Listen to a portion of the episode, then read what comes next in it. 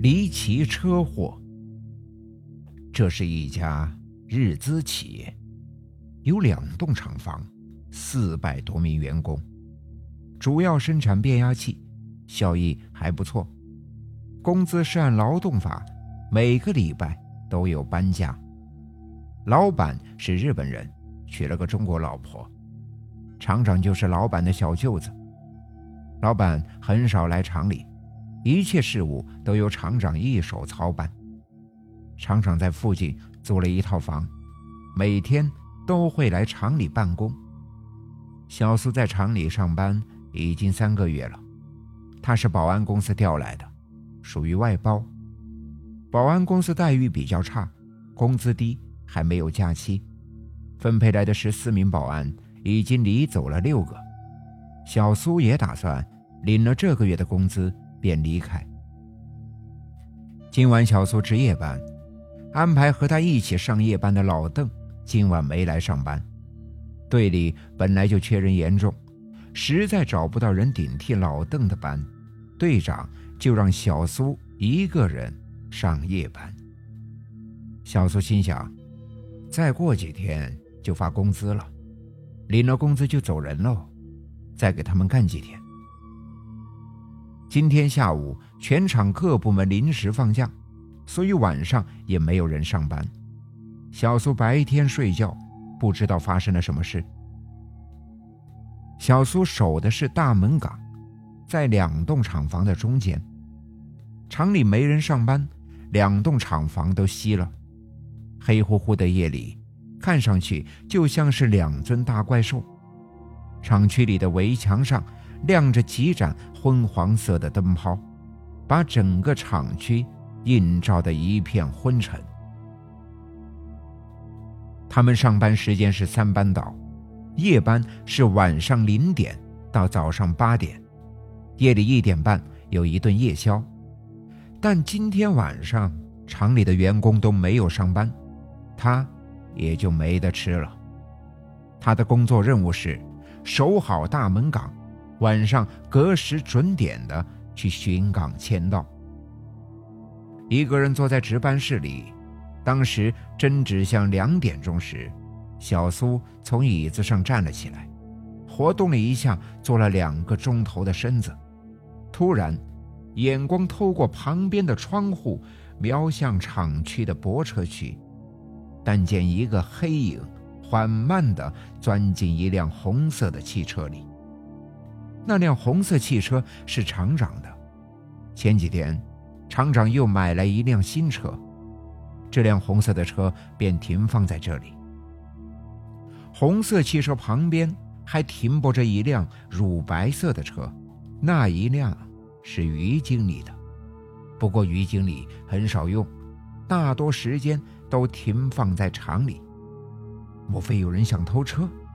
小苏第一个念头就是这个，抄起警棍，躲在窗户后面仔细观察。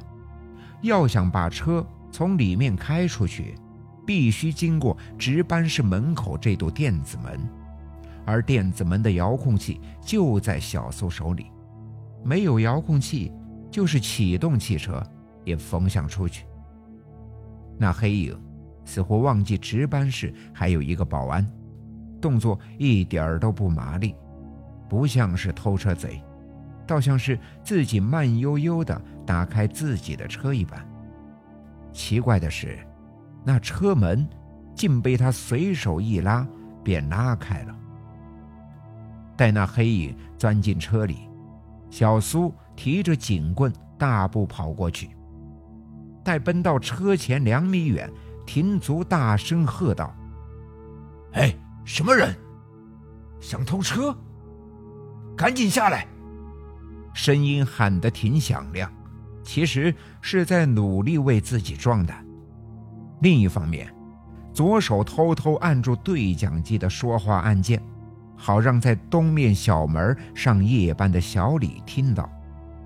车里一点反应也没有，似乎……没有听到小苏的警告，倒是对讲机传来小李有些诧异的声音：“小苏啊，你在喊什么？有偷车的吗？”小苏的心猛地一沉，呼吸急促起来。厂东边小门处一直都是一个保安上班，如果让小李过来，万一有人趁此进来偷东西，后果就不堪设想了。小苏左手抓紧对讲机，右手持警棍。他在培训时学过一套擒敌术，而他身高一米七八，身的宽肩厚胸，有几分蛮力。在培训时，队里五十六名队员没有一个打得过他。小李和他是一个队。两人培训后一起分配到这里上班。刚才小苏看那黑影时，见那黑影矮矮胖胖，顶多有一米六五高，看背影有点像是厂长。小苏回道：“你先别过来，你准备一下。”说完，他将对讲机别在腰间，准备擒下车里的贼。厂里的灯泡虽然发出昏黄色的光，却把厂区映照得很光亮。车里面黑漆漆的，什么也看不见。小苏警告地喊了几声，车里始终没有一点动静。小苏试着拉车门，车门竟随之而开。小苏猛地退后几步，见没人出来偷袭，从身上取出手电筒往车里照去。灯光照射一遍，空空如也，并无一人。小苏越看越狐疑：厂长怎么会忘记锁车门呢？还有那黑影，看上去怎么那么像厂长啊？再者，自那黑影钻进去后，自己就跑过来。那人若是弃车逃跑，不可能一点儿都察觉不到啊！确定车里没人后。小苏才长长吁一口气，又想到外面还有一道电子门，没有他的遥控器是出不去的。想到这儿，便放心下来。刚转身走两步，突觉背后冷风袭来。这股风不是凉，也不冷，却让他浑身不自觉地起了一层鸡皮疙瘩，心脏在这一瞬间陡然狂跳。第六感告诉他，将有不可思议的事发生。忽的一回头，不由得尖叫一声，顿觉浑身冰冷，一颗心砰砰狂跳。他明明记得红色汽车停放在乳白色汽车的左边，怎么这一回头，却跑到了右边？小苏看着那辆红色汽车，眼睛。越睁越大，嘴巴也随之张开，整个人似木雕石刻一般，呆立在那里。车上的车牌已经被厂长取下，安装在那辆新车上，而此时，这辆红色汽车号牌之处突然裂开了一处缝隙，是一条弧形的缝隙，像一张微笑的嘴巴。暗黄色的灯光照耀在红色的车身上，车尾处那两盏车尾灯发出阴阴红光，似两只血红眼睛。而车尾处那条缝隙配上这两只大红眼，活像一只狰狞的恐怖笑脸。是的，他在对小苏笑，像奸笑。又像狞笑。这时，车上的红漆竟慢慢融化成液体，一滴滴落在地上。不一会儿，地上已经流淌一大片红色液体，而那张狰狞的笑容越来越笑得诡异。小苏啊，你那边怎么样？小李的突然说话。把小苏从惊呆迷茫中叫醒过来。就在他浑身一哆嗦之际，那辆红色的车又瞬间移到乳白色汽车的左边去了，仿佛刚才没有移动过。只是那辆红色汽车的车尾处那道缝隙，看似还在斜斜的笑。像猎户在看猎物。小苏拿起对讲机，说了声没事，匆匆回到值班室，后背已经湿透了。值班室里吹着风扇，还感觉很闷燥，可心里那股莫名的恐惧感越来越强烈，像是某种灾难前的预兆。小苏今年二十二岁，平常胆子很大，待在值班室确实比外面好很多。透过窗户看刚才的泊车区，那两辆汽车仍静静的睡在那里，只是那辆红色汽车车尾处的两处灯泡，在围墙上的灯光照耀的愈发血红色，而那条缝隙，还是显现着狰狞的怪状。小苏看到，又不由得打了一个寒颤。这辆汽车车牌号已经被取下来好几天了，为什么之前就没有看到这条缝隙呢？后背湿了一大片，值班室里就像处于真空一般。小苏感觉有些呼吸不畅，就搬张凳子放在值班室门口，依在墙壁上坐着。值班室门口亮着两盏灯，把范围五米之内的事情照得很清晰。深圳的夜空不同于家乡，整片夜空都是灰蒙蒙的，无月无星。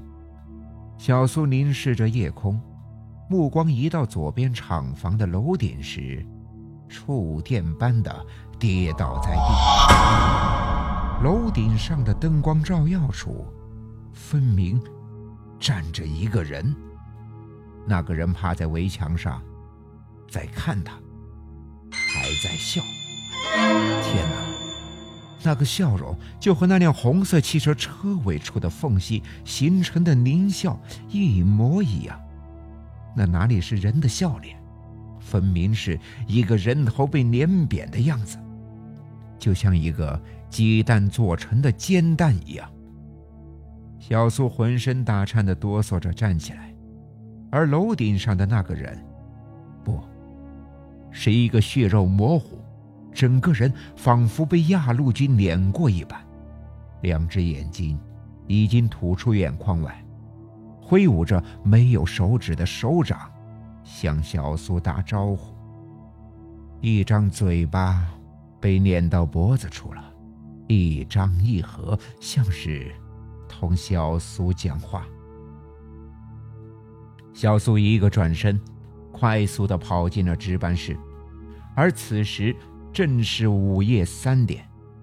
这个时候，他要去各巡岗签到，一共有五个巡岗点，其中一处就是左边那处的楼顶上的电梯房里，每巡岗一次。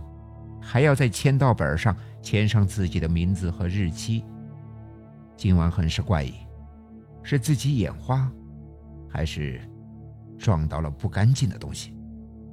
去还是不去？小苏再次隔着窗户看向那辆红色汽车，人静静地躺在那里，又跨出门外一小步，看向左边那栋厂房的楼顶，依然。没有那人的踪影。拿着警棍，小苏心里却没有一丝安全感。就在这时，一阵急促的电话铃声响起，在寂静的夜晚，听起来异常的刺耳。小苏精神本来就在高度紧张中，听到铃声，不由得后退一步。待判定是电话响时，才拍拍胸口，让自己放松下来。刚想去拿电话，手伸到半空，又停顿下来，只是右手兀自强烈的颤抖着。因为他突然想起来，今天整个厂里都没有人上班，电话只能打内线，会是谁打来的呢？小苏心里猜疑着。但还是拿起了电话。你好，值班室。小苏拿起电话先说，电话那头传来一男子的声音：“你过来，仓库这里拿些东西。你好，厂长，现在厂里没有上班，怎么去拿呀？小苏听出是厂长的声音，心里更加狐疑起来。厂长还在厂里吗？怎么半夜三更打电话给自己？谁知他还没有说出这些话，电话那头传来咚咚声，显然对方已经挂了电话。今晚的事太蹊跷了。小苏站在值班室里，感觉周围有一双眼睛在盯着自己看，这让他浑身不舒服。巡岗自是不敢巡了，通过对讲机和小李说了话，以此减轻心里的恐惧。五点钟时，天已经蒙蒙亮，对讲机也被他用到没电了。就在此时，迎面走来一个人。小苏揉揉眼，没错，是厂长。咦，今天厂长怎么步行过来了？而且还是那么早。不及细想，赶紧快步上前，同厂长打招呼问好。厂长紧绷的脸，表情呆滞。一脸死气沉沉，走路很僵硬，像是刚从冰箱里出来一般。他没同小苏说一个字，只是很冷冷的、很有深意的看了一眼小苏。看到厂长这个眼神，小苏突然想起前几天他给厂长送快递，刚走到厂长的办公室，正待敲门。厂长恰巧开门出来，透过厂长手臂下面的空间，他看见办公室里面坐着一个头发凌乱的女人。那女人低着头，看不到脸，不知是谁。厂长见他看到里面那个女人，快速接过快递，就让她走了。小苏转身时，瞥眼看厂长时，那是厂长，也是用今天这种。冰冷的、深夜的、让人毛骨悚然的眼神注视着自己。小苏不敢和厂长眼睛接触，赶紧打开电子门，让厂长进去。厂长进去后，小苏心里又琢磨起来：三点钟的时候，厂长不是给自己打了电话吗？拍拍额头，整理下头绪，却更加想不明白了。厂长径自走到自己那辆红色汽车前，仔细端详了一会儿，像是没见过一般。约过十多分钟，才缓缓打开车门进去了。随之，车子蠕动，转个弯，慢慢向门外驶来。车行驶得非常慢，像老年人拄着拐杖姗姗而行。小苏把电子门打得更大一些，好让厂长的车通行舒畅。待车行到店子门口时，小苏上前给厂长敬礼。